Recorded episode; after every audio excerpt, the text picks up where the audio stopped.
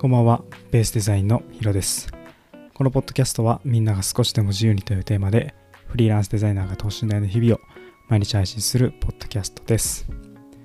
今日は、えデザインが必要な理由というテーマでお話をしようと思います。今日は何を喋ろうかなと思って結構この配信時間ギリギリまでテーマを考えていてなかなかインプットがないとねアウトプットすることが思いつかないっていうのはこのポッドキャストを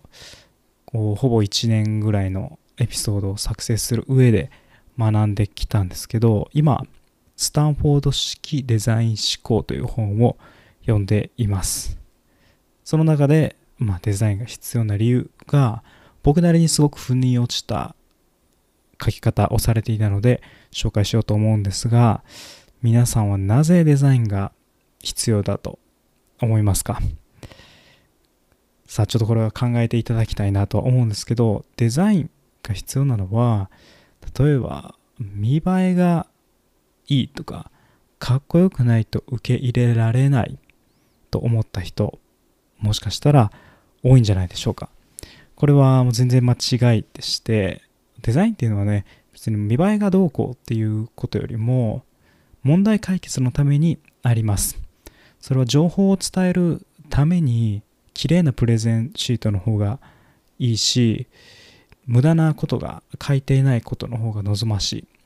あとはすごくこうかっこいいコンセプトのものなのに、えー、可愛いテイストが入ってたりとかなんかそういうのもね全てこうノイズとなってしまうのでそういうのを整えるためにデザインというものがあるわけでまあ見栄えだけではないんですよね単純に。やっぱり伝えたいっていう目的があったりとかこういうことを改善したいっていう目的があってその解決のためにあるのがデザインなんですね。まあそれでこのデザインが必要な理由というのはただ見栄えをきれいにする。そういうことではなくて技術にフォーカスする時代っていうことがある意味もう過ぎたからってことですね、えー、例えば物を作っていれば売れた時代があったりだとかいろんなものがねすごくこう成長過程にあった。経済もそうですけど成長過程にあった分野に関しては何かこう、まあ、車だったら燃費がいいものとかね速い車を作ったところがすごく人気になっていた。そんな傾向があった中今ある意味技術はもうかなり成熟してどのメーカーも同じぐらいの技術が出せると。まあ得意不得意はあれどね。ただ基本的な性能においては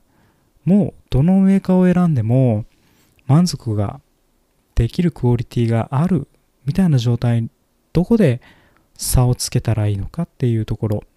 これを考えないといけないですよね。だからデザインという考え方。デザイン思考というものが必要になってくると。このスタンフォード式デザイン思考には書かれてありました。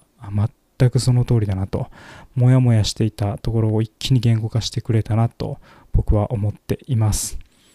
結構有名なアメリカの企業たちもそうですしアメリカの研究でもデザイン経営というものが必要というデータも出てます。それがないともう成長できないよみたいなことですね。結構日本ではこう間違ったデザインの捉え方って言えばいいんですかね。ただかっこよくてセンスのある人がデザインをするみたいなことに思われがちなんですけどそうではなくてねすごい情報収集をたくさんする地道な職業です。その中で本当にお客さんが困ってることって何だろう？っていうことを考えて、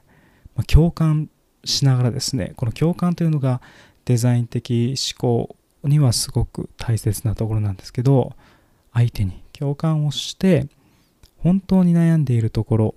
を解決してあげる問題解決をしてあげる、まあ、この行為というのがデザインであるということですね。なので皆さんも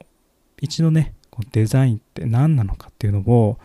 改めて何かの機会で勉強していただきたいですし僕のポッドキャストでもいいので何かデザインというものを考えるきっかけ、まあ、身近に感じるきっかけになればいいと思います。改めて皆さんがデザインが必要な理由考えてみてください。